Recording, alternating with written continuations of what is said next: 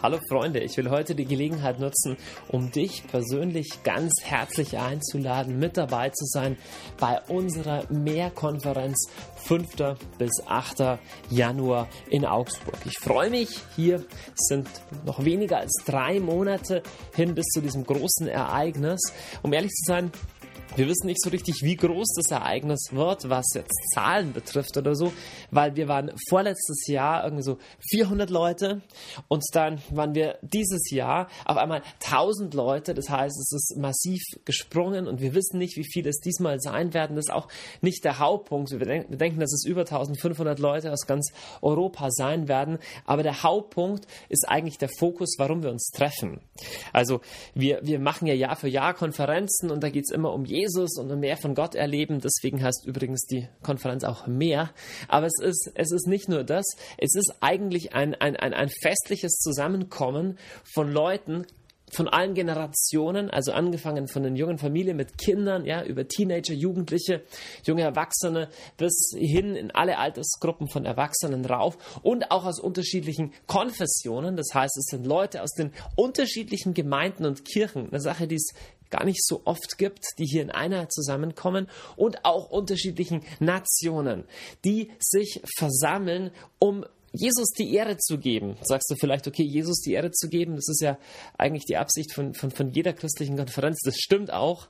Wollen auch nicht sagen, die ist jetzt irgendwie besser oder das einzige Wahre oder so, sondern wir sagen nur, dass wir auf dieser Konferenz das in den Mittelpunkt und zum Gegenstand machen wollen, worum es eigentlich im Gebetshaus überhaupt geht. Und im Gebetshaus geht es um eine Sache, nämlich darum, dass Gott es um seiner selbst willen wert ist, rund um die Uhr, Tag und Nacht an 365 Tagen Tagen im Jahr gepriesen und angebetet zu werden. Also nicht nur, weil ich dann was kriege und weil dann irgendwas so alles Mögliche passiert, sondern weil er es wert ist. So und die Mehr ist eine Gelegenheit, ist eine Konferenz, wo sehr viel spürbar wird von dieser Herrlichkeit und Schönheit und Majestät und Größe Gottes.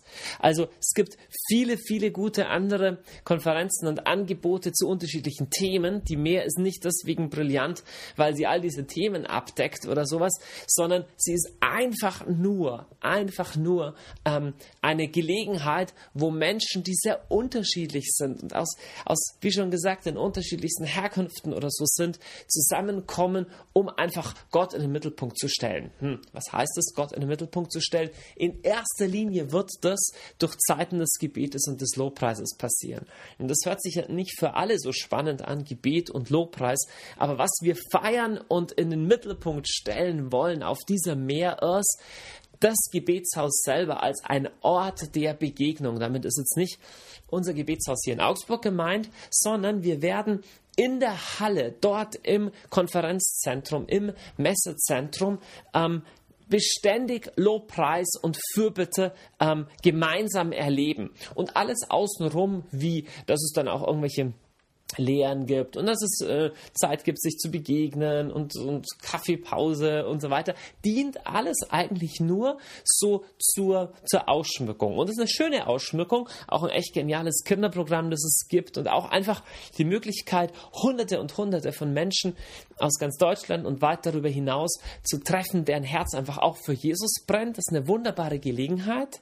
Aber all das ist praktisch nur der Vorhof zum Eigentlichen, ja, der Vorhof zum eigentlichen Heiligtum oder zum eigentlichen Allerheiligsten. Und das eigentliche Allerheiligste ist einfach das, dass wir, dass, dass wir Gott begegnen. Dafür wollen wir uns ausführlich Zeit nehmen. Das heißt, es wird Gebetsabende geben. Es wird natürlich auch in den Messen und Gottesdiensten passieren, es wird ähm, in den Lobpreiszeiten passieren, aber das ist, das ist der Schwerpunkt, das ist der Mittelpunkt, das ist das Herzstück von dieser Konferenz. Ihr wisst schon, natürlich gibt es auch Lehre, ist ganz klar, Lehre hat sogar einen relativ wichtigen Stellenwert auch, aber hier auch Lehre nicht einfach nur, dass wir Theologie anhäufen, aber auch nicht nur, dass wir nur irgendwie Praxishilfe für den Alltag bekommen, das ist auch schön, ne? aber in erster Linie dafür, dass wir mehr von Gott erfahren, Gott besser kennenlernen, und ihm Gebet und Lobpreis mehr von unserem Herzen geben können. Mehr, mehr hat immer mit zwei Dingen zu tun. Zum einen, dass wir uns nach mehr von Gott sehnen, aber auch, dass Gott sich nach mehr von uns sehnt. Das bedeutet, dass Gott uns einlädt, dass wir ihm immer mehr von uns geben. Also worum es nicht geht, ist nur irgendwie so ein Hype oh, von einem emotionalen Hoch ins nächste und noch mehr und noch mehr. Äh, das ist nicht mit mehr gemeint, sondern damit ist gemeint ganz einfach, dass wir uns als, als, als, als, als Männer und Frauen und Kinder, die Jesus lieben, versammeln, um ihm nahe zu sein, ihm zu begegnen, aber auch um mehr und mehr zu Menschen des Gebetes zu werden. Das ist so, so ein Thema, das uns ganz stark umtreibt. Wir glauben wirklich, dass das, was Gott tun möchte in der heutigen Zeit, in unserem eigenen eigenen Leben, aber auch in unserem Kontinent, in Europa, viel damit zu tun hat, mit einer Rückkehr zu Gebet, eine Rückkehr ins Obergemach. Ist eigentlich egal, wie das aussieht. Da gibt es quer durch die einzelnen christlichen Traditionen und Strömungen auch unterschiedliche Ausprägungen, die nicht besser oder schlechter als andere sind. Wir wollen eine Plattform geben für unterschiedliche Ausprägungen, wobei unsere persönliche halt ganz stark einfach die ist, ähm, von rund um die Uhr Gebetshäusern. Ich will ähm, einfach davon Zeugnis geben, auf, auf, auf wie wunderbare Weise Gott einfach das, das geschenkt hat und bewirkt hat, dass wir hier in Augsburg seit seit ein paar Wochen mittlerweile erst wirklich rund um die Uhr Fürbitte und Lobpreis nicht verstummen lassen. Und das ist eine, eine Atmosphäre, das ist ein, ähm, ein, eine Erfahrbarkeit der Gegenwart Gottes, die man, die man nicht wirklich in Worte fassen kann. Und wir möchten etwas davon ähm, mit einfließen lassen in diese Konferenz. Eigentlich wollen wir auf dieser Konferenz nichts anderes machen, als euch alle mitnehmen und sagen, hey, wir alle gemeinsam verbringen ein paar Tage in der Gegenwart Gottes. Und in Gottes Gegenwart passieren all die wunderbaren Dinge, die wirklich einfach nur in Gottes Gegenwart passieren. Das heißt, Menschen werden geheilt, Menschen bekommen neue Leidenschaft, neue Vision, ähm, neuen Fokus für ihr Leben, Klarheit. Ne? Da, wo vorher eher Trockenheit und Ermüdung war, kommt eine neue Frische rein. Und natürlich auch, es entstehen neue Freundschaften, neue, neue Gemeinschaft und so weiter. All diese wunderbaren Sachen passieren da, wo wir Gott begegnen. Und dafür wollen wir einfach möglichst viel Raum schaffen. Wir heißt, wir haben eine eine, eine, breite Plattform von Leuten, die das, ähm, die das mittragen. Zum einen sind es natürlich unsere Mitarbeiter hier vor Ort. Wir werden unterschiedliche Lobpreisbands aus dem Gebetshaus haben. Ähm, wir werden aber auch Lobpreisbands von anderen Gebetshäusern haben und wir werden ganze Haufen ähm, von Leitern von anderen Gebetshäusern und Gebetshausinitiativen aus ganz Europa zu Gast haben, die mit dabei sind und mit der Meer ähm, ein, ein, ein Gesicht geben werden. Wir freuen uns sehr. Wir freuen uns absolut, es ist wirklich eine große Ehre, als Zelebranten von einem Gottesdienst am 6.1. und auch zu einem Zeugnis am Nachmittag Kardinal Miroslav Filk gewonnen zu haben. Sagst du vielleicht, oh, den Namen habe ich noch nicht gehört oder so. Kardinal Filk ist in den 90er Jahren der Vorsitzende der Europäischen Bischofskonferenz gewesen. Das heißt, echt ein wichtiger Mann in der katholischen Welt in Europa. Aber nicht nur das. Lange bevor er berühmt und Kardinal war, hat er als Untergrundpriester gelebt in der damaligen Tschechoslowakei. Also in der kommunistischen Zeit ähm, konnte man nicht offen predigen, konnte man nicht offen auch sein, sein Amt als Priester ausüben. Und so hat er im Untergrund, hat gearbeitet als Fensterputzer, hat im Untergrund das Evangelium verkündet und er wird auch Zeugnis geben von dieser Zeit. Was so wunderbar ist an ihm, er hat ein absolut großes Herz für Einheit. Also dieses Bemühen um Einheit im Leib Christi und auch so eine gegenseitige Wertschätzung unter den Christen unterschiedlicher ähm, unterschiedlicher Konfessionen ist uns ein ganz wichtiges Anliegen hier im Gebetshaus. Deswegen freuen wir uns sehr, dass er als ein Mann kommen wird, dem das ein Herzensanliegen ist. Und außerdem hat er auch ein Herzens, äh, eine Herzensoffenbarung, eine wirklich ganz, ganz klar eine Offenbarung über die Wichtigkeit von Gebet. Deswegen freuen wir uns sehr, dass er da sein wird.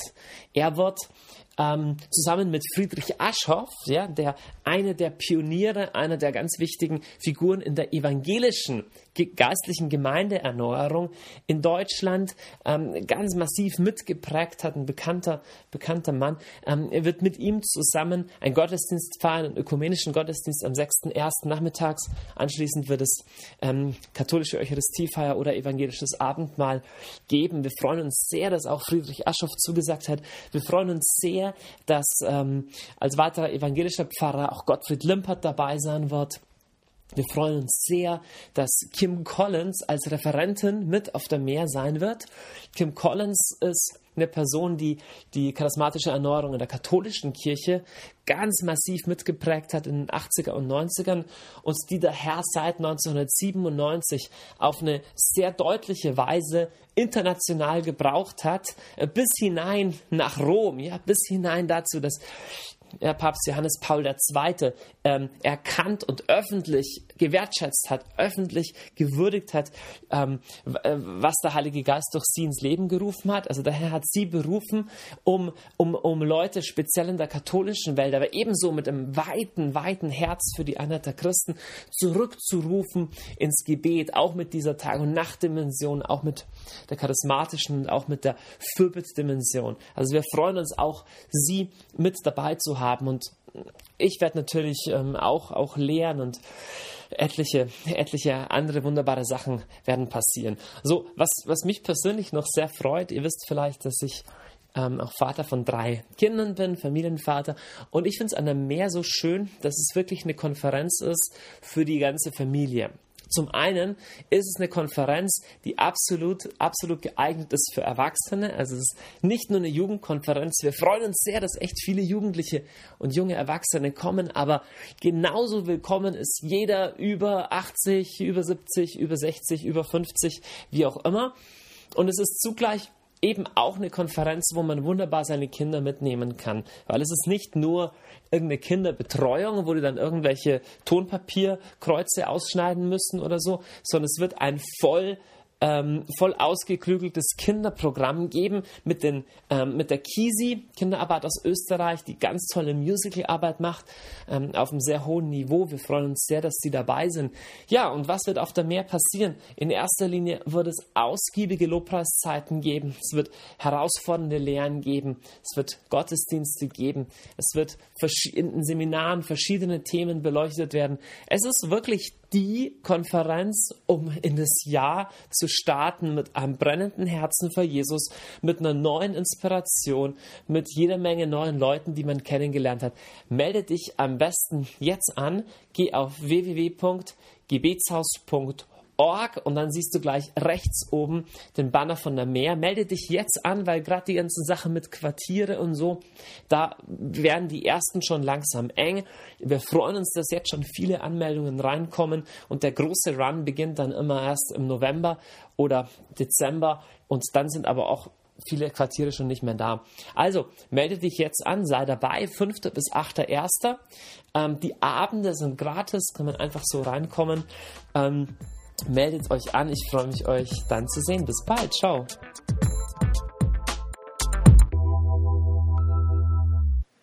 Die heutige Lehre ist eigentlich zu einem ganz kleinen, harmlosen Thema. Aber dieses kleine, harmlose Thema enthält meinen persönlichen wichtigsten Geheimtipp zum Thema, wie beten geht. Relativ hohe Aussage, ist gleichzeitig mein persönlicher wichtigster Geheimtipp, um Ruhe zu finden, um Freude zu finden, wenn ich, wenn ich ausgelaugt bin, um Inspiration und Kreativität zu finden, wenn ich im Hirn neblig bin und um das rauszufinden, was man in charismatisch Deutsch Salbung nennt. Also so diese spürbare Gegenwart Gottes. Klingt wie ein total krasser Superlativ, aber es ist tatsächlich so ein sehr einfaches Konzept. Nichts Schwieriges, musst du nicht dafür studiert haben. Aber für mich war es absolut mein Denken umdrehend, als ich anfing, dieses Thema ein bisschen zu verstehen. Für mich war es revolutionär und ich glaube, für manche von euch wird es auch sein. Ich halte es für hochgradig praxisrelevant für Leute, die was im Gebetshaus tun. Also für uns Mitarbeiter. Für die meisten von euch wird nicht alles neu sein, aber das zu tun, worüber ich heute spreche, macht allen Unterschied der Welt. Es zu wissen ist nicht so wichtig, aber es zu tun macht allen Unterschied der Welt. Es ist auch gleichzeitig ein bisschen, es ist Sommerzeit und es ist recht heiß, also ein bisschen auch eine Urlaubslehre, weil es hat ein bisschen mit Ruhe zu tun, mit bei Gott ankommen, mit Freude, mit Erfrischung und wir werden auch im Anschluss heute daran was tun, was wir schon ganz lang nicht mehr gemacht haben, nämlich für Leute beten, einfach um neue Erfrischung vom Heiligen Geist. Wir hatten jetzt so viel Theologie die letzten Monate. Es war echt schön, ja, aber es war echt nicht immer leicht verdaulich. Heute Ruhe beim Herrn, ankommen bei ihm, Erfrischung. So, im heißen Sommergebetshaus. Jetzt, ich will euch zwei Bibelstellen erstmal vorab schicken, die uns einleiten. Jesus sagt über sich selbst oder Jesus spricht zu Leuten, die nachfolgen, kommt alle zu mir, die ihr euch plagt und schwere Lasten zu tragen habt. Ich werde euch Ruhe verschaffen. Ich möchte ein bisschen sprechen über seine Gegenwart.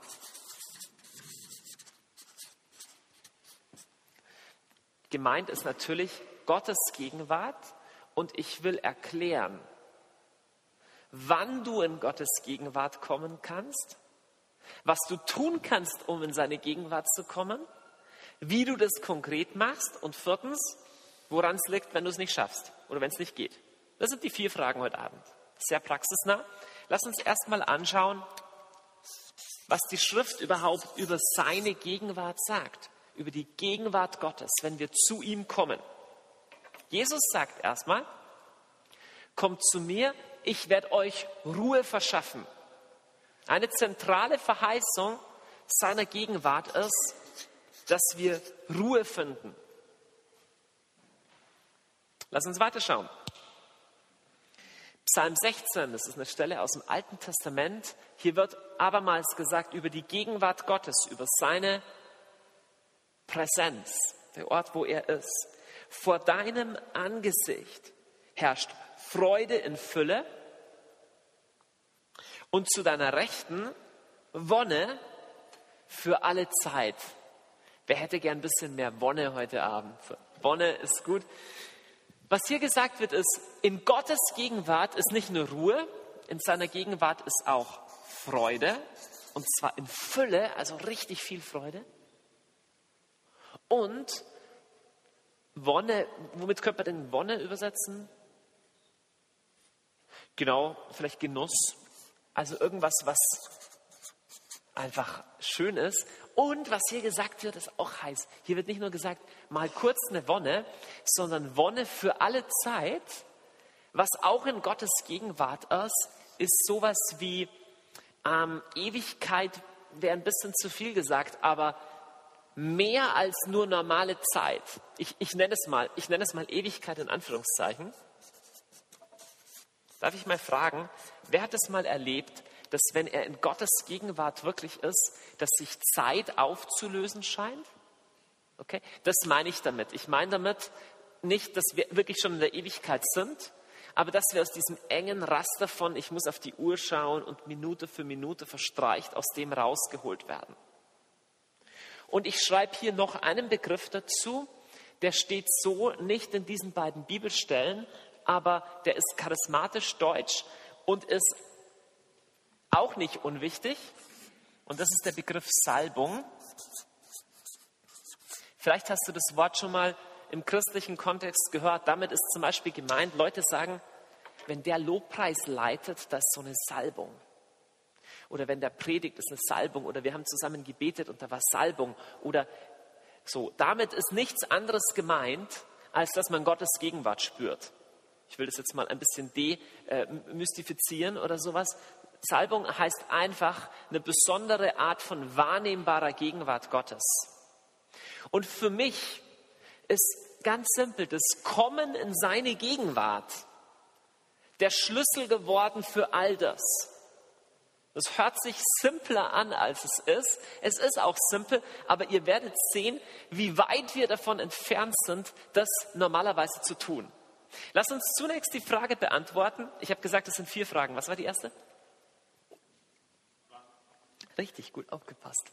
Wann sollen wir in Gottes Gegenwart kommen? Naja, sehr simple Aussage.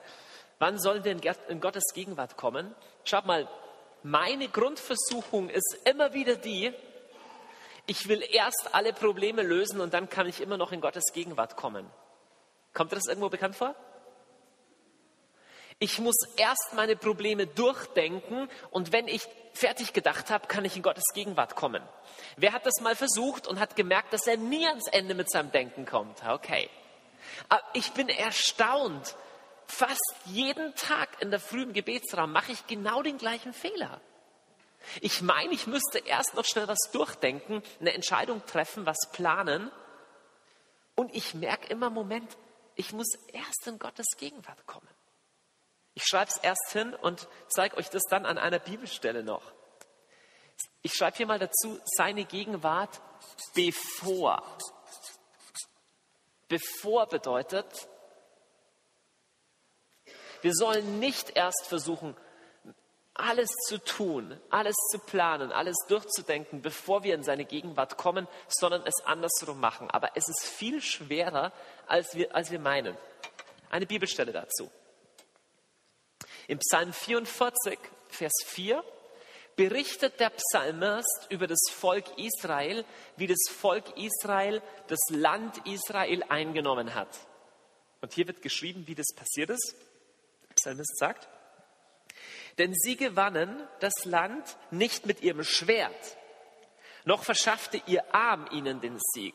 Nein, deine Rechte war es, dein Arm und dein leuchtendes Angesicht, denn du hattest an ihnen gefallen. Ich will hauptsächlich raus auf diesen letzten Abschnitt. Hier wird gesagt, nicht die eigene Kraft, das eigene Tun des Volkes Gottes hat den Sieg gebracht sondern das leuchtende Angesicht heißt biblisch, dass jemand Gottes Gegenwart erfährt. Und die Denke dahinter ist die, weil das Volk Israel eine Erfahrung hatte mit Gottes Gegenwart und mit seinem Wohlgefallen auf ihnen, waren sie aus dieser Begegnung heraus fähig, das Land einzunehmen. Die haben dann schon gekämpft. Aber die Reihenfolge war eine andere. Und Freunde, wir machen fast immer den gleichen Fehler. Fast immer fangen wir an, selbst wenn wir beten wollen, wir fangen an und wollen irgendwas tun. Weil wir denken, wenn ich fertig bin mit dem Tun, kann ich beim Herrn ankommen. Oder ich habe ein Problem und das muss ich dringend lösen. Ich muss erst das Problem lösen und ich rödel rum, weil ich nachher beten möchte. Es funktioniert aber nie so. Kleiner Test, ich habe den schon oft gemacht mit vielen Leuten. Wer hat folgende Situation schon mal erlebt? Er hat sich keine Zeit zum Beten genommen, weil er so viel Sachen zu tun hatte und hat sich vorgenommen, irgendwann später zu beten. Und er hat angefangen zu arbeiten und es ging alles schief. Es hat alles länger gedauert, als er gedacht hat und es war einfach Chaos und am Schluss kam er nicht zum Beten. Wer hat das schon mal erlebt?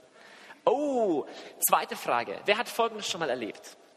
Du hast dir Zeit genommen, die Gegenwart Gottes zu suchen, obwohl du eigentlich keine Zeit hattest, obwohl echt viel los war. Du hast dir die Zeit genommen und auf einmal sind nachher die Dinge wie am Schnürchen gelaufen. Gerade zufällig kam der richtige Anruf und es ging alles viel entspannter als gedacht. Wer hat das schon mal erlebt? Okay, jetzt schaut mal rum. Eigentlich brauchen wir keine Lehre über diesen Punkt. Aber ich bin selber mir wieder erstaunt, wie wenig ich das simple Ding verstanden habe, dass meine erste Priorität in allem, was ich tue, das sein muss, Herr, ich komme jetzt in deine Gegenwart. Okay, aber wie mache ich das konkret? Erste Frage war, wann? Wir haben geschaut. Jetzt die zweite. Was kann ich tun, um dahin zu kommen? Also zweite Frage. Was kann ich tun? Und dieses Was, für dieses Was muss ich einmal mehr die wunderbare Bibelstelle von Maria und Martha bemühen. Es ist echt oft drüber gehört. Ganz kurz der Kontext von dieser Bibelstelle. Ihr wisst ja grob allgemein die Geschichte. Jesus kommt in ein Dorf und Martha und Maria sind zwei Schwestern. Die Martha nimmt ihn freundlich auf Und die Maria nimmt sich Zeit, sich zu den Füßen Jesu hinzusetzen und seinen Worten zuzuhören, während die Martha ganz davon in Anspruch genommen ist, für ihn zu sorgen. Also die, die, die, er backt und kocht und tut. Und Jesus wird von Martha angesprochen. Martha sagt, Jesus kümmert es dich nicht, dass die Maria nichts tut. Und dann sagt Jesus, Martha, du machst dir viele Sorgen und viele Mühen. Oder man könnte auch übersetzen, du bist besorgt und bemüht wegen vieler Dinge. Aber nur eines ist wichtig, Maria hat das Richtige erwählt. Und diese Geschichte steht in einem Kontext. Sie steht in dem Kontext eines Kapitels, wo Jesus direkt vorher gefragt wird, was ist das wichtigste Gebot? Was antwortet Jesus, was das wichtigste Gebot ist? Sollst deinen Nächsten lieben wie dich selbst und wen noch? Und du sollst Gott lieben von ganzem Herzen, ganzer Seele, aller Kraft. Jesus sagt dieses Doppelgebot und direkt danach wird er gefragt, okay Jesus, aber was heißt es, meinen Nächsten zu lieben? Und was kommt dann für eine Geschichte? Jesus antwortet diese Frage mit einer Geschichte. Genau, barmherziger Samariter, das heißt auf Deutsch gesagt, die Pointe von der Geschichte ist, wie liebst du deinen Nächsten? Einfach. Dein Nächster ist der Typ, der dir gerade nicht in den Kram passt, für den du gerade keine Zeit hast, der deinen Zeitplan durcheinander bringt, aber der dich gerade braucht. Und wenn du es schaffst, den nicht zu lieben, kannst du lange davon träumen, die Welt zu verändern. Du wirst nicht den Nächsten lieben. Das ist die Antwort, wie Jesus sagt, was es heißt, seinen Nächsten zu lieben. Aber was niemand gefragt hat, ist, aber Jesus, wie liebt man Gott? Und es ist so, als würde Jesus diese Frage vorwegnehmen, denn direkt nach der Geschichte mit dem Samariter kommt die Begebenheit von Maria und Martha. Und wir sehen am Leben von Maria und Martha, wie du Gott lieben kannst. Und ich will an dieser Haltung der Maria, also dieses jungen Mädchens, das einfach nur da sitzt und auf die Worte Jesu lauscht, mal anschaut, wie können wir in die Gegenwart Gottes kommen? Was sollen wir tun, um in die Gegenwart Gottes zu kommen? Frage, was hat Maria getan? Was war es, was sie getan hat? Wir hören nur von zwei Dingen, die sie getan hat. Richtig, hinsetzen und zuhören. Ja, schreibt man hin, sitzen und hören.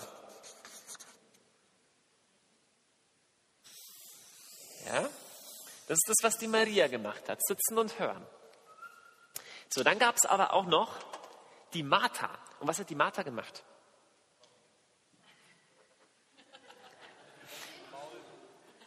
Kochen und maulen, das ist gut. Kochen und maulen. Ja, das ist eigentlich wirklich wahr. Also erstmal Sie hat was getan, ja, tun oder handeln oder werkeln oder kochen. Und sie hat gemault, aber Jesus hat den Finger in die Wunde gelegt, er gesagt, du machst dir viele Sorgen und Mühen. Ich will es mal ein bisschen, ähm, bisschen einengen auf eine Sache, die sie auch getan hat. Und zwar, ihr Ding war tun und denken. Sie hat sich Gedanken gemacht, so ja, Moment, sollte die Maria nicht eigentlich was ganz anderes tun? Und ist es nicht eigentlich ungerecht? Und über was hat sie sich wohl noch Gedanken gemacht? Warum hat sie so, überhaupt so viel gearbeitet? Worüber hat sie nachgedacht? Ja. Hey, die Erwartungen von anderen, die haben doch alle Hunger. Und was denken die von mir als Hausfrau und überhaupt? Und was war das Ergebnis von diesem Modell? Was ist da rausgekommen für die Martha? Ist sie glücklich, glücklich geworden damit? Ja. Sie war unzufrieden, sie war gestresst, sie war unter Druck, so wie wir so oft. Jetzt lass uns ein bisschen genauer mal anschauen, was das Problem ist an Tun und Denken. Ich meine, Tun und Denken ist doch eigentlich erstmal nicht schlecht. Schau mal, was ist das Problem mit Denken ist? Also, oft würde es uns nicht schaden, insgesamt mehr zu denken, aber wenn du dir selber mal beim Denken zuschaust, Bevor ich denke jetzt nach über meinen Urlaub in Italien. Ich fahre morgen nach Italien. Denke ich nach. Kommt ein erster Gedanke, oh ja, Urlaub in Italien, der wird bestimmt schön. Dann erinnere ich mich an einen Urlaub, den ich mit meinen Eltern irgendwie hatte, als ich ein Kind war. Dann werde ich vielleicht wehmütig und nostalgisch, auch war das noch schön. Dann denke ich mir, oh, wenn ich nachher wieder zurückkomme, wie wird es dann werden? Und überhaupt Urlaub, ah, vielleicht gibt es dann wieder so viele Moskitos und ich mache mir Sorgen. Denke ich, das letzte Mal, als ich nämlich in Kreta war, oh, da war es auch so heiß und da gab es auch Moskitos. Und, und, und denke ich, ja, vielleicht wird es aber diesmal anders. Ich weiß schon, ich werde jetzt diesmal, werde ich mir so ein Mückenspray, wenn ich dort bin, gleich kaufen. Was ist das Problem an Gedanken? Das ist ein bisschen eine Fangfrage. Es gibt zwei Hauptgruppen von Gedanken. Erstens Gedanken über vergangene Dinge und Gedanken über zukünftige Dinge. 99 Prozent all deiner Gedanken passen in diese Kategorie. Was ist das Problem? Nochmal, ich behaupte, dass die meisten Gedanken entweder in der Vergangenheit sind oder in der Zukunft. Was ist das Problem an dieser Tatsache?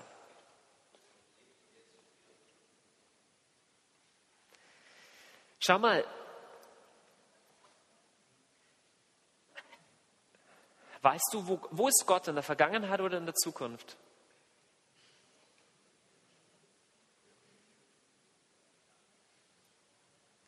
Gott ist im Hier und im Jetzt.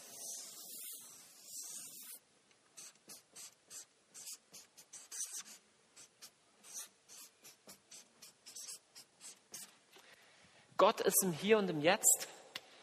Das einzige Problem ist, wir sind da meistens nicht. Es ist wirklich wahr. Gott sagt zu Mose im brennenden Dornbusch, ich bin der ich bin. Gott ist nicht in der Vergangenheit. Die Vergangenheit ist nur in deinem Kopf. Gott ist auch nicht in der Zukunft. Die Zukunft ist nur deine Vorstellung, was vielleicht sein wird. Gott ist im Hier und im Jetzt. Nur wir sind meistens nicht da. Sondern wir sind meistens vorgestern oder nächste Woche, oder? Ich habe eine These und ich glaube, sie ist wahr. Meine These lautet, mindestens 80 Prozent, mindestens 80 Prozent unserer Gedanken sind überflüssig und unproduktiv. Es ist einfach nur Lärm vielleicht sollte ich das machen. Wer hat, wer hat sich schon mal dabei ertappt, sich unglaublich viel Gedanken zu machen und am Schluss also dachte, die Gedanken haben gar nichts gebracht? Ah. Du machst dir Riesensorgen und Plan A und Plan B und Plan B Beta und dann B Delta und am Schluss kommt es halt völlig anders. Jesus sagt, sorgt euch nicht. Der nächste Tag hat genug eigene Plage. Das Problem ist, es ist schwer, Gedanken so einfach abzuschalten. Ja? Das ist, ist nicht easy.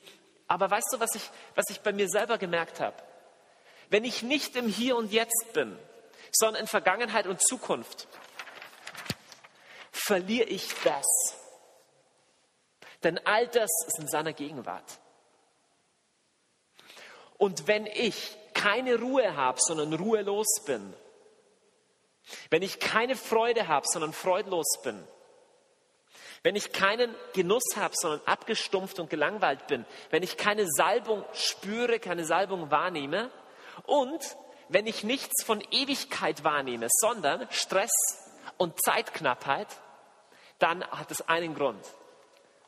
Ich bin nicht im Hier und Jetzt. Und für mich war es eine Revolution, herauszufinden, dass Denken nicht Beten ist und beten nicht denken. Die allermeisten Menschen meinen, beten ist denken. Ich setze mich hin und denke nach, Gott ist gut, hat alles erschaffen und dann lese ich ein bisschen Bibel, lese ich über den Bibeltext nach. Freunde, das ist wertvoll. Es ist besser, über Gott nachzudenken, als über deinen Bausparvertrag. Aber das ist noch nicht Gebet. Das ist noch nicht Gebet. Hm, warum ist es noch nicht Gebet? Weil ich in mein Denken in meinen eigenen Kategorien über Gott bleibe. Wie er früher war, wie ich glaube, wie er später sein wird, was ich über ihn denke. Mich hat das, ist nicht alles so ganz strukturiert, wie ich heute sage, okay? Ist ein bisschen so mehr Plauderton. Aber mich hat es mal total getroffen, dass Gott sagt, du sollst dir kein Abbild machen. Und zwar weder von mir, noch von irgendeinem Kriechtier und noch von sonst was. Ich, ich glaube nicht wirklich, dass er damit meint, darfst nicht ein Foto machen. Aber ich mache mir ständig Abbilder. Ich weiß jetzt schon, wie der morgige Tag bestimmt wird. Ich habe schon ein Bild davon. Ich habe auch Bilder von Menschen, weil ich habe meine Erfahrungen mit denen gemacht und es ist ein fertiges Bild. Und ich bin in einem Raum voller Bilder. Und diese Bilder und Gedanken verstellen mir den Blick auf das, was wirklich jetzt ist. Aber Gott ist im Hier und im Jetzt. Und Martha ist busy. Martha läuft rum und denkt und sollte nicht das sein. Und die Erwartungen anderer. Und eigentlich müsste ich das und sollte ich nicht hier. Und sie nimmt sich keine Zeit, sich hinzusetzen und zuzuhören. Und statt sitzen und hören, füge ich jetzt mal zwei Begriffe ein, die ein bisschen allgemeiner sind, aber die aufs Gleiche rauslaufen. Und zwar sein und wahrnehmen.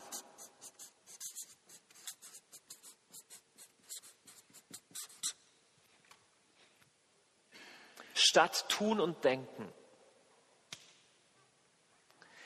Für mich persönlich war die, die, die, die erschütterndste Erkenntnis über Gebet, dass Gebet nicht so viel mit Tun und Denken zu tun hat, sondern mehr mit Sein und Wahrnehmen. Ich versuche, es klingt noch ein bisschen abstrakt. Ich habe eine Definition gefunden, die ich grandios finde, aus dem Mittelalter, aus der scholastischen Theologie. Und es ist eine Definition von Kontemplation, also betrachtendes Gebet. Aber ich bringe es jetzt allgemein mal als Definition für Gebet. Und zwar, ich konnte das mal auf, auf Lateinisch, ich kann es nicht mehr, aber ist egal.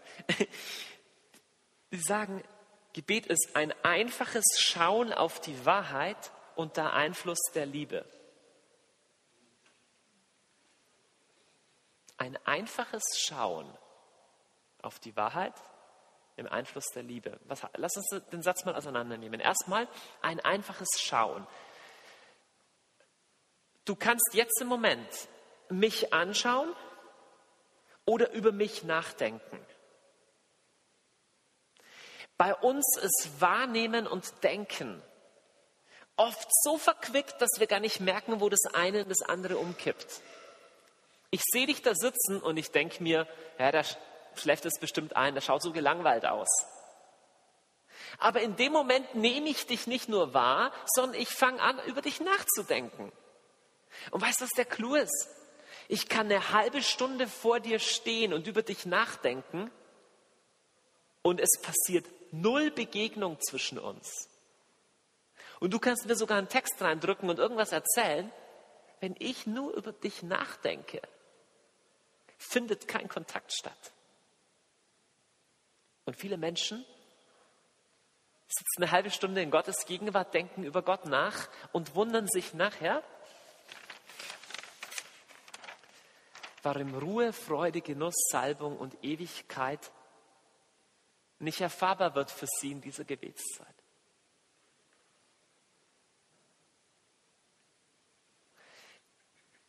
Wahrnehmen einzuüben ist ein relativ schwieriger Prozess. Am schwierigsten ist es, wenn du es mit deinem Lebenspartner übst, deinem Ehepartner oder Freund, Freundin. Weil wenn dein Gegenüber dir was erzählt, weißt du schon, was jetzt als nächstes kommt. Gell? Ja, das ist jetzt wieder die alte Leier. Und du fängst an, drüber nachzudenken. Ja, ich meine, da müsstest du doch eigentlich das machen und das machen. Eine völlig andere Herzenshaltung ist einfach nur zuzuhören, wahrzunehmen, was kommt hier. Das ist eine Übung, die, die ich total schwer finde. Aber wenn dir jemand was erzählt, kannst du entweder einfach diese Person Raum geben sie einfach wahrzunehmen. Oder du kannst schon wissen, naja, der erzählt mir jetzt die Story und ich war schon. Im ersten Fall passiert Begegnung, im zweiten nicht. Und genauso ist es mit Gott. Du kannst auf deinem Knieschemel sitzen, sogar eine Kerze anzünden und innerlich null zur Ruhe kommen, weil du nur im Karussell deines Denkens bist.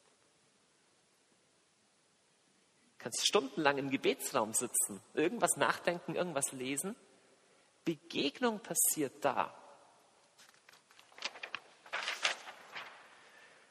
wo ich anfange zu sein, einfach da zu sein und wahrzunehmen. Ich, ich, mache es noch ein bisschen konkreter. Die nächste Frage wird sein, wie mache ich das konkret?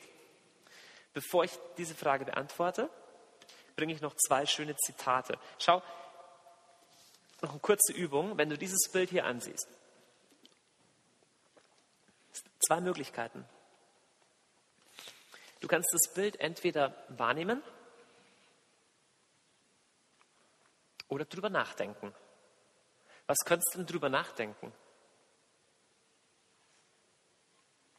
Zu überlegen, wo das wohl ist, in welchem Strand.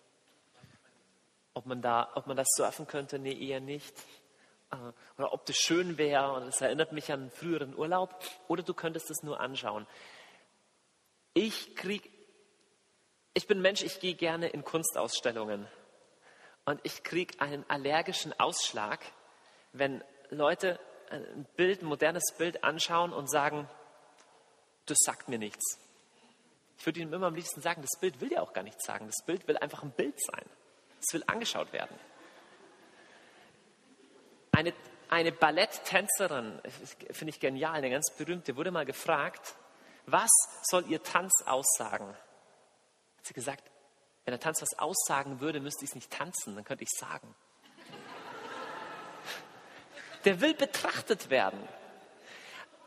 Ich hatte zum Glück mal eine Erfahrung mit einem genialen Kunstpädagogen.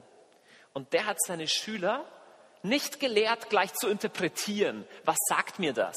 Ein Gedicht. Du bist in der siebten Klasse Gymnasium und sollst irgendwas, sagt mir das. Lern erstmal wahrnehmen, was, was in diesem Gedicht auf dich zukommt. Und da ging es aber um darstellende Kunst. Und er hat seine Kinder nur trainiert, mal erstmal zu sehen, welche Farben kommen davor. Wie sind die Linien? Sind die statisch oder sind die krumm? Ich spreche von moderner Kunst. Welche Technik wird verwendet? Sind in diesem Bild Spannungen oder nicht? Ist es harmonisch von der Farbwahl oder eher disharmonisch? Und du merkst erstmal, ich hätte mir gar keine Zeit genommen, das Bild anzuschauen. Ich hätte gleich eine Meinung dazu. Ja, das ist ein Picasso, sagt mir gar nichts. Weil wir uns gar nicht Zeit nehmen zu betrachten, was ist da eigentlich. Ebenso mit Gott. Wir wissen, okay, ja, Gott ist gut und Jesus liebt mich. Aber wir nehmen uns nicht Zeit wahrzunehmen und zu betrachten. Und deswegen erfahren wir nicht diesen Genuss, ich blätter jetzt nicht nochmal um, diesen Genuss an Gott, diese Ruhe bei Gott, nach der wir uns eigentlich sehnen, weil wir gefangen bleiben in Tun und Denken. Selbst im Gebetsraum. Oh, du kannst im Gebet total tun und denken und nicht zur Ruhe kommen. Ich kann das mit, mit, völliger, mit völliger Bestimmtheit sagen. Wenn ich, wenn ich in die Gebetszeit gehe, ich muss mir Zeit nehmen, im Hier und Jetzt anzukommen, hier nur da zu sein und wahrzunehmen. Ich habe das große Vorrecht, als Gebetshausmissionar viel Zeit dafür zu haben, ein paar Stunden am Tag. Aber auch wenn ich nur eine Viertelstunde pro Tag hätte, bräuchte ich eine lange Zeit, um erstmal nur anzukommen. Wenn ich morgens hier in meinem Gebetsraum links vorne sitze, mache ich mindestens eine Stunde, gar nichts anderes, als nur vor ihm zu sein und anzukommen. Ich kann nicht reinstarten und gleich Fürbitte machen. Es gibt Leute, die das können und da ist nichts Falsches dran. Aber ich habe irgendwie gemerkt, ich brauche dieses Ankommen in seiner Gegenwart. Allein das macht alles, was ich danach tue, fruchtbar. Und Freunde, es geht nicht darum, dass ihr Gebetshausmissionare werdet. Das ist wirklich, trifft genauso zu, wenn du eine, eine, eine Viertelstunde eine Gebetszeit hast. Aber fang nicht gleich an, was zu tun. Okay, zwei letzte Zitate über die Gedanken. Sehr herausfordernde Zitate aus einem mittelalterlichen Buch, das heißt The Cloud of Unknowing, die Wolke des Nichtwissens. Ich habe übrigens über das gleiche Thema auch ein kleines Buch geschrieben, das heißt Gottes Stimme hören im Hier und Jetzt. Das kostet 5,50 Euro. Wenn du das Thema vertiefen willst, kannst du das hinten am Büchertisch mitnehmen. Da kommen diese Zitate auch. Ich bringe nur zwei davon. Der sagt, alle Dinge, die du denkst, sind, solange dieses Denken währt, zwischen dir und Gott. Nochmal. Er sagt, alle Dinge, die du denkst, sind, solange du denkst, zwischen dir und Gott.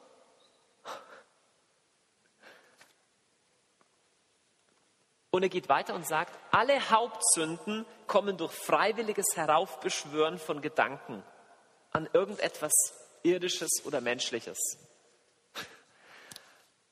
Alle Hauptsünden, alle Hauptprobleme kommen davon, ich weiß nicht, ob es wirklich stimmt, vielleicht nicht alle, aber ich will das Zitat mal so stehen lassen, kommen daher, dass ich irgendwelche Gedanken heraufbeschwöre, die dann Macht über mich gewinnen, die ich nicht wirklich bräuchte. Okay.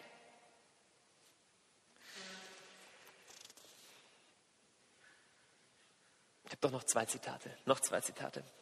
C.S. Lewis, Dienstanweisung an einen Unterteufel, hier über hier und jetzt. Er schreibt, Kapitel 15, die Gegenwart ist der Punkt, an dem Zeit und Ewigkeit sich berühren. Die Zukunft ist von allen Dingen dasjenige, das der Ewigkeit am wenigsten ähnlich ist. Er sagt, die Zukunft hat mit Ewigkeit am wenigsten zu tun. Dann sagt er auch, darum haben auch fast alle Laster ihre Wurzeln in der Zukunft. Furcht, Habgier, Lüsternheit, Ehrgeiz finden alle in der Zukunft statt.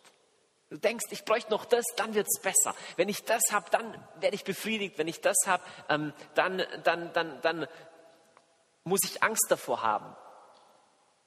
Es findet in der Zukunft statt. So ähnlich sagt auch Sören Kierkegaard, ein Philosoph, Existenzphilosoph des späten 19., frühen 20. Jahrhunderts. Denn dem Absoluten gegenüber gibt es nur eine Zeit, die Gegenwart.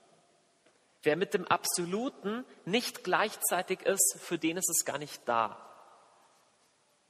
Anders ausgedrückt, du kannst dem Absoluten, du kannst Gott entweder im Hier und Jetzt begegnen oder du begegnest ihm nicht. Langer Rede, kurzer Sinn. Wie machen wir es konkret? Halt, letztes Zitat, jetzt das Beste. Wenn du alle anderen vergisst, Zitat von Woody Allen. Ich weiß nicht ganz genau, wie es geht, aber dem Sinn gemäß so in etwa, die Gegenwart ist nicht immer so toll, aber es ist der einzige Ort, wo man gutes Steak bekommen kann. Das ist gut. Recht hat er. Recht hat er. Jetzt Frage, wie kommen wir dahin? Was können wir konkret tun?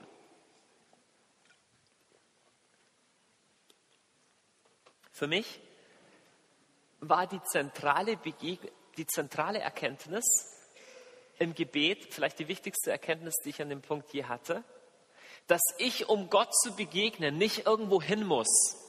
Kennst du das? Ich habe früher immer gedacht, wenn ich bete, dann muss ich mich so innerlich in den Himmel aufschwingen.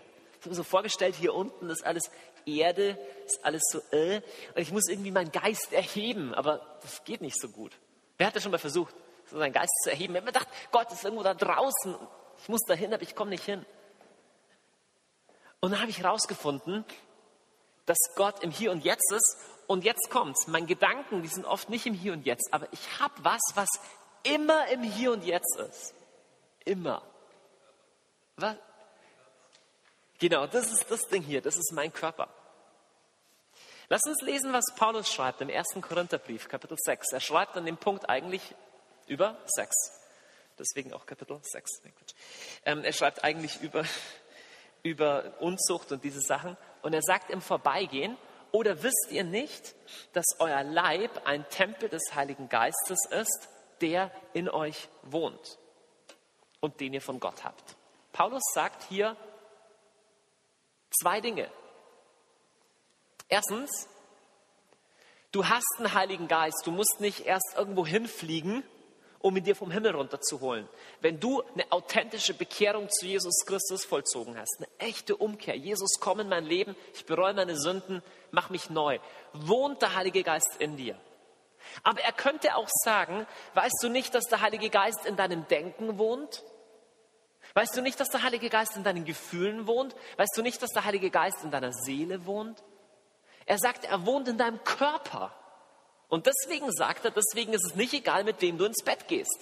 Also er meint keinen metaphorischen, verklärten Körper, er meint den gleichen Körper, mit dem du isst, trinkst, mit jemandem ins Bett gehst.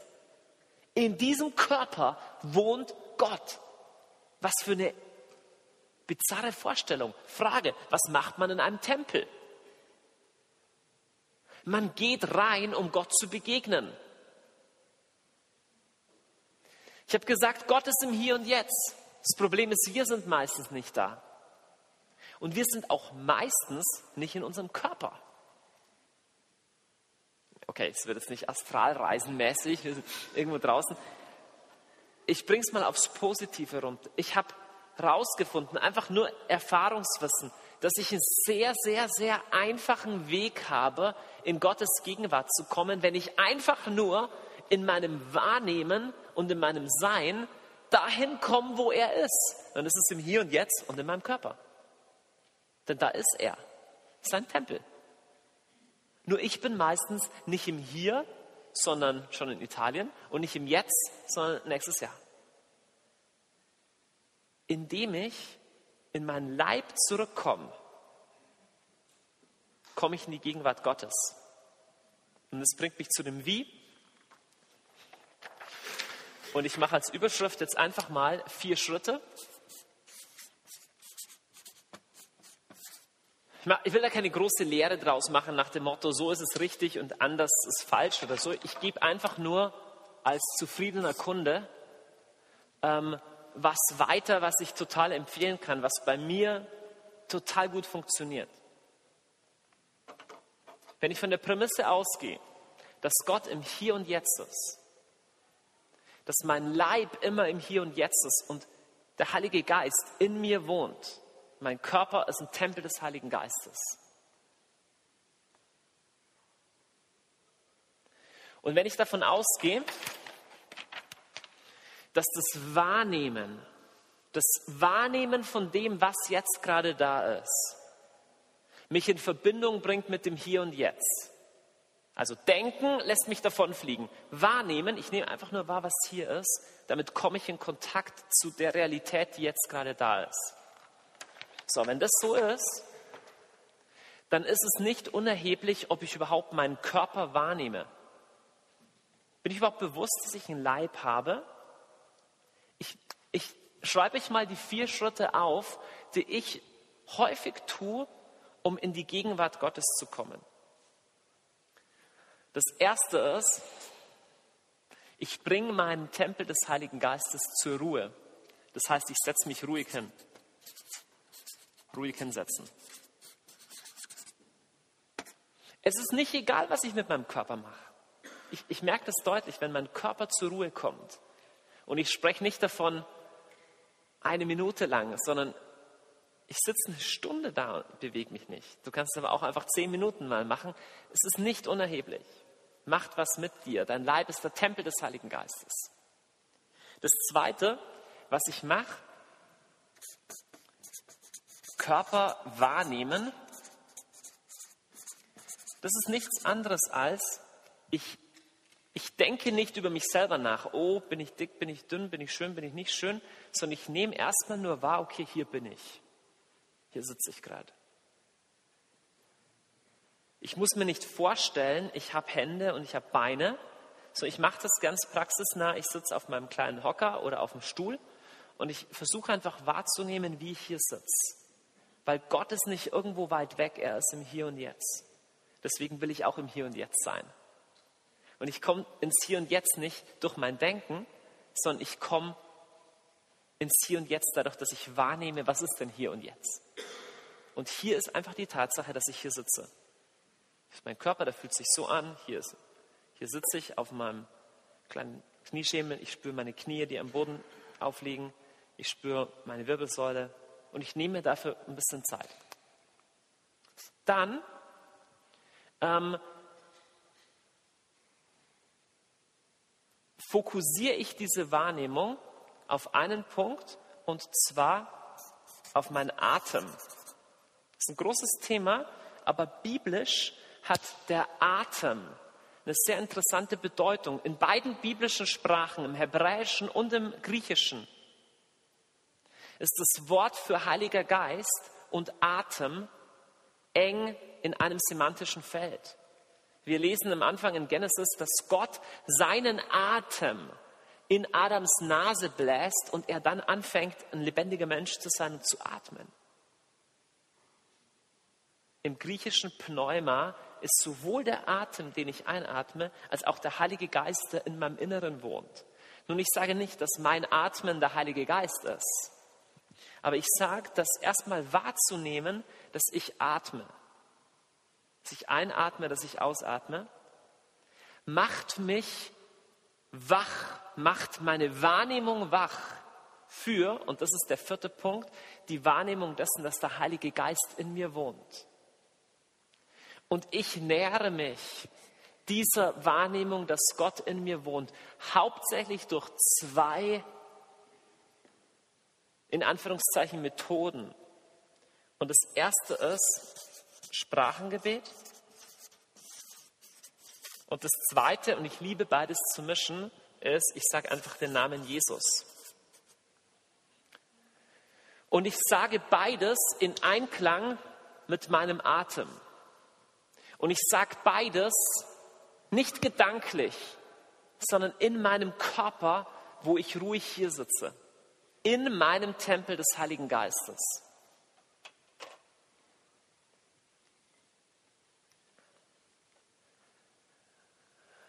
Und wenn ich das hier tue, wenn ich einfach den Namen Jesus ausspreche, wenn ich leise in Sprachen bete, dann versuche ich in meiner Wahrnehmung nirgendwo groß zu sein. Ich muss mir nicht den Himmel vorstellen, kann mal helfen.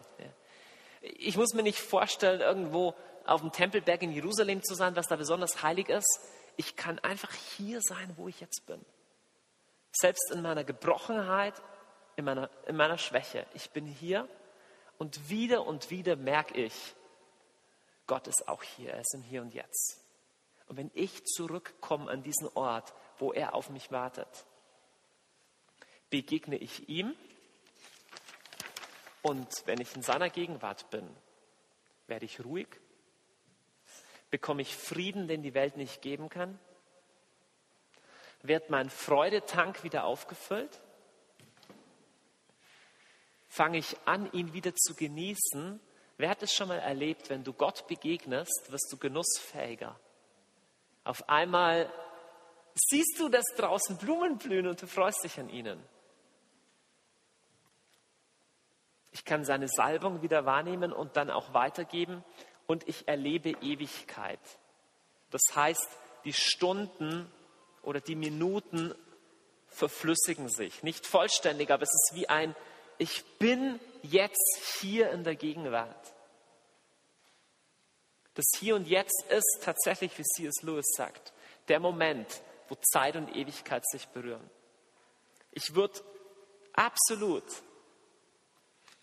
jeden Gebetshausmissionar, jeden Praktikanten bei uns auffordern und einladen, diese Übung zu einem festen Bestandteil seines persönlichen Gebetslebens zu machen. Wenn du echt sagst, die funktioniert bei mir nicht, das ist nicht mein Stil, kein Problem, aber gib der Sache wenigstens eine Chance. Einfach persönlich meine wichtigste und Hauptgebetsform, die ich mindestens eine Stunde am Tag praktiziere. Wenn du kein Gebetshausmissionar bist und nicht Stunden pro Tage zur Verfügung hast, ermutige ich dich, such gezielt nach Zeiten in der Woche, eine Zeit oder zwei Zeiten in der Woche, wo du dir eine ausführliche Zeit dafür nimmst. Du kommst in der Ruhe vor Jesus in eine andere Tiefe, wenn du dir eine Stunde Zeit nimmst, als wenn du dir eine Viertelstunde Zeit nimmst. Und wenn du berufstätig bist, wirst du wahrscheinlich nicht jeden Tag eine Stunde zur Verfügung haben, okay? Deswegen such bewusst nach Gelegenheiten, wo du manchmal hier an einem Dienstagabend oder mal am Mittwoch in der Früh, musst du vielleicht erst später in die Arbeit, wie auch immer, wo du dir gezielt Zeit nehmen kannst dafür. Ich merke, dass wenn ich einen Tag habe, wo ich mir lange Zeit nehme, nur in seiner Gegenwart zu sein, dass dieser Tag mich mit all diesen Dingen, ich müsste jetzt wieder umblättern, Ruhe, Friede, Freude, auch Kreativität und Salbung, ein paar Tage lang erfüllt. Aber Freunde, wirklich, ich, ich kann den Punkt nicht, nicht deutlich genug machen. Er ist im Hier und Jetzt. Und es ist keine Theorie. Es ist nichts, wo du dir nachdenkst, oh Gott ist im Hier und Jetzt. Er ist im Hier und Jetzt. Oh, bist du im Hier und Jetzt. Sondern du musst einfach nur dort sein, wo er ist und es aushalten lang genug. Es ist nämlich nicht so einfach. Es ist viel einfacher, sofort hippelig zu werden und irgendwas zu tun und was zu denken. Weil hier im Hier und Jetzt sein, in deiner Erbärmlichkeit vor dem Herrn, so nach einer Minute denkst du, ah, ich muss noch eine E-Mail schreiben. Stehst du auf, schreibst eine E-Mail. Dann musst du dann noch was nachdenken. Kleiner Tipp, was hilft dagegen, gleich wieder hier rein zu verfallen? Kleiner Tipp, nimm dir einen Notizblock, leg den neben deine Gebetsecke hin und leg die Sachen ab. Das heißt, wenn dir eine Idee kommt, E-Mail schreiben an Frieda, schreib auf E-Mail an Frieda. Schreib sie nicht jetzt. Okay? Du musst das Thema auch nicht durchdenken. Wenn dir einfällt, oh Mist, ich habe mir noch keine Gedanken gemacht, wer nächste Woche auf unsere Kinder aufpasst, weil da das und das ist, mach dir nicht jetzt die Gedanken, sondern schreib dir auf, planen Babysitter. Wenn du es schriftlich abgelegt hast, wenn du es aufgeschrieben hast, ist es in der Regel leichter, deine Gedanken wieder davon loszukriegen. Und Freunde, es ist völlig normal, hundertmal während einer Gebetszeit unruhig zu werden und ins Denken zu kommen. Völlig normal. Einfacher Trick, du kommst immer wieder zurück ins Wahrnehmen. Es ist kein Problem, wenn du wieder ins Denken abdriftest, solange du weißt, du musst da nicht bleiben. Gott wartet auf dich im, im Hier und Jetzt und du kannst immer wieder zurückkommen. Ich mache das, diese vier Schritte, mache ich total oft während einer Gebetszeit. Ich merke, ich denke schon wieder an die Mehrkonferenz oder sonst was. Und dann sage ich, okay, und Herr, du, du bist jetzt gar nicht in der Mehrkonferenz, du wartest hier auf mich. Nehme ich wieder eine Minute, okay, Johannes, du sitzt jetzt gerade hier, okay.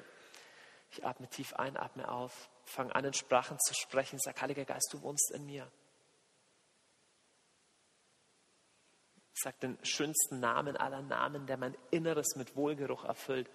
Ich sag den Namen Jesus. Ich sag manchmal eine Stunde lang nur den Namen Jesus. Das ist das Beste, Du, du kannst auch andere Sachen beten. Es ist dann eigentlich egal, wie du betest. Du kannst dann auch Lieder zum Herrn singen. Es ist alles egal, solange du dir vorher Zeit genommen hast, wirklich bei ihm anzukommen. Nicht gleich busy zu werden. Okay. Letzter, letzter Punkt. Ich habe einen vierten Punkt angekündigt. Was war der vierte Punkt? Genau, das ist laut sagen, Steffi, wenn es nicht klappt. Was, wenn es nicht klappt?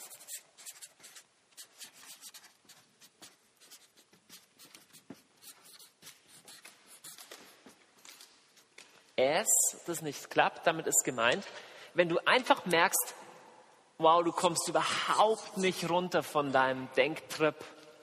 Ähm, es sind so viele Sachen, die in deinem Denken rumzwitschern. Erst einmal, alles ist Übungssache, okay? Gebetsleben wie alles andere auch. Es ist was, was einfacher wird, was eine gewisse Einarbeitungszeit oder Eingewöhnungszeit braucht. Aber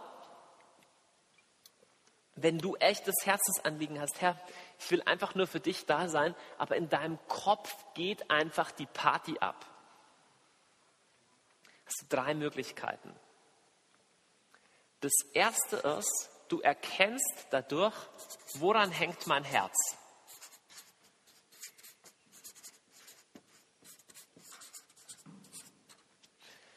Es ist sehr einfach. Das, was dir nicht aus dem Kopf geht, in deiner Gebetszeit, das ist das, woran dein Herz momentan sehr stark hängt. Man könnte auch sagen, es ist ein kleiner Nebengott. Jetzt, wie gehst du mit so einem kleinen Nebengott um? Ja, du kannst erstmal natürlich dich dagegen entscheiden und den entthronen, sagen, Herr, die ganze Finanzkrise, die ist mir nicht so wichtig wie du, deswegen ich entthrone die und ich erkenne, ich erkläre, du bist mein Herr. Okay? Gleichzeitig kann dich das auch auf eine positive Weise demütig machen, dass du sagst, schau mal Herr, ich habe noch immer mit diesen Gefühlen und diesen Gedanken zu kämpfen. Ich will die nicht haben, aber ich habe sie trotzdem. Und diese Erfahrung von Schwachheit im Gebet kann auch eine wichtige sein. Einfach zu sagen, Herr, ich, ich bemühe mich echt hier vor dir zu sein, aber schau mal, Herr, dieser Schwachsinn geht in meinem Kopf ab. Lass uns auch lernen, irgendwie wie soll man sagen, liebevoll mit uns selbst umzugehen an dem Punkt. Sagen, Herr, schau mal her, hier bin ich in meiner Gebrochenheit. Ich halte dir meinen ganzen Schrott hin. Schau mal, was alles in meinem Kopf abgeht, Jesus. Ja? Aber es bringt dich in die Wahrheit, woran dein Herz wirklich hängt. Manchmal ist ein Schritt nötig, dass du echt sagst, ich treffe eine Entscheidung. Dieses Thema, da denke ich jetzt nicht mehr weiter drüber nach. Das ist Schwachsinn. Ich habe das Gott schon abgegeben. Ich kann jetzt nichts mehr ändern. Punkt. Ja? Aber manchmal sind es Dinge, die trotz hunderter solcher Entscheidungen nicht wirklich weggehen, wo du nur demütig immer wieder zum Herrn kommen kannst. Okay, Herr, ich halte dir meinen Schrott hin, ich komme zurück zu dir. Du kannst sehr gut mit meiner Schwäche umgehen. Du bist nicht entsetzt darüber, was alles in meinem Denken abgeht. Das ist die Wahrheit. Zweite Möglichkeit ist, wenn ein Thema absolut nicht weggeht, kann es daran liegen, dass tatsächlich ein Schritt von Umkehr von Versöhnung oder von Bekennen notwendig ist. Wenn du in einem Bereich in deinem Leben in schwerer Sünde lebst, in was, was dich wirklich von Gott trennt, oder in Unversöhntheit mit deinem Bruder lebst, du bist voller Hass, voller Bosheit, dann kannst du nicht einfach so praktisch positiv denken, mäßig sagen, oh, das ist alles nicht so schlimm, ich denke das weg. Das klappt vielleicht bei irgendwelchen Meditationsformen, aber wenn du Gott begegnen willst, er ist die Wahrheit. Deswegen können Schritte von Bekennen oder Versöhnen ne, bis hin zu Beichte oder einfach Umkehr, Bekehrung nötig sein. Der dritte und letzte Punkt, und der führt uns jetzt in den Praxisteil heute Abend ist, es gibt manchmal Zeiten, da sagst du, hey, mein Herz hängt eigentlich an dir, Jesus. Und es gibt jetzt auch nicht groß was, was du bekennen oder versöhnen musst. Aber trotzdem ist da so eine klebrige Schwere dran, die dich hindert, wirklich in seine Gegenwart zu kommen. Schon mal erlebt, so eine klebrige Schwere oder einfach sowas wie so, so Nebel und es klappt nicht wirklich. Und das ist ein simpler Fall für das gute alte Beten um einen Durchbruch. Ja? Ähm, und beten um einen Durchbruch, das machen am besten andere für dich. Also wenn du merkst, es gibt nicht wirklich eine Unversöhntheit oder richtig massive Sünde gerade in meinem Leben, mit der ich noch nicht gebrochen bin. Es ist auch nicht so, dass ich mein Herz immer an fremde Güter hängen will oder so, an irgendwas hängen will. Aber trotzdem ist da eine Schwere und ich komme im Gebet, ich komme nicht an diesen Ort von Ruhe. Ich erfahre nicht diesen tiefen Frieden bei Gott. Ich erfahre nicht diese Freude. Ich kann ihn gerade nicht genießen, sondern ich fühle mich wie taub. Dann kann es einfach sinnvoll sein, dass du zwei, drei christliche Freunde beiseite nimmst und einfach sagst, kannst du für mich beten um einen Durchbruch? Wie machst du das? Sehr einfach, du betest einfach so lange, bis ein Durchbruch kommt. Das wichtigste Wort in diesem Satz ist so lange bis. Du kannst gar nicht viel falsch machen, du kannst nur zu früh aufhören. Also nimm dir zwei, drei Leute, sag ihnen, kram deine Hand aus der Hosentasche, leg sie auf meine Schulter und fang an zu beten. Du kannst in Sprachen beten, du kannst einfach mit deinen Worten beten. Sag einfach, Herr, komm mit deinem Heiligen Geist, nimm das Zeug weg, nimm dieses komische Gefühl weg. Hilf meinem Bruder, hilf meiner Schwester wieder wirklich bei dir anzudocken. Wir werden es gleich üben und sie dürfen das auch zu Hause nachmachen. Ähm, und, und mach das ein paar Minuten und dann frag mal, ist schon besser geworden. Und wenn nein, dann betest noch ein paar Minuten weiter. Und wenn es dann immer noch nicht besser geworden ist, dann ist es sehr gut möglich, dass in diesen zwei Bereichen noch was anderes im Busch liegt. Und manchmal kommt man auch nicht sofort gleich durch, aber ich würde mal sagen, in 70 Prozent der Fälle schon.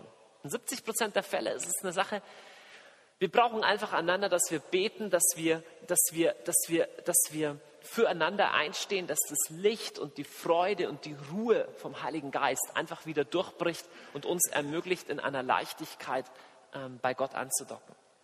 Okay? Soweit? Kurz Zusammenfassung. Erstens, Gott ist im Hier und Jetzt. Zweitens, die einfachste Möglichkeit, zu ihm hinzukommen, ist, dass ich mehr bin und mehr wahrnehme als denke und tue. Drittens, eine große Hilfe dabei, wirklich im Hier und Jetzt anzukommen, ist der Teil von mir, der immer im Hier und Jetzt ist. Und das ist mein Körper, der Tempel des Heiligen Geistes. Deswegen kann viertens die Wahrnehmung erstmal von meinem Leib, von meinem Atem und von der Tatsache, dass der Heilige Geist in mir wohnt, ein wichtiger Schlüssel sein dafür, dass ich im Hier und Jetzt ankomme und Gott begegne. Und wenn ich ihm begegne, finde ich bei ihm die Ruhe, den Frieden, die Freude, die Kreativität, die Inspiration, den Genuss, den ich jetzt brauche. Und wo mir das nicht gelingt, ist es sinnvoll, eine dieser drei Punkte abzuchecken. Das machen wir jetzt.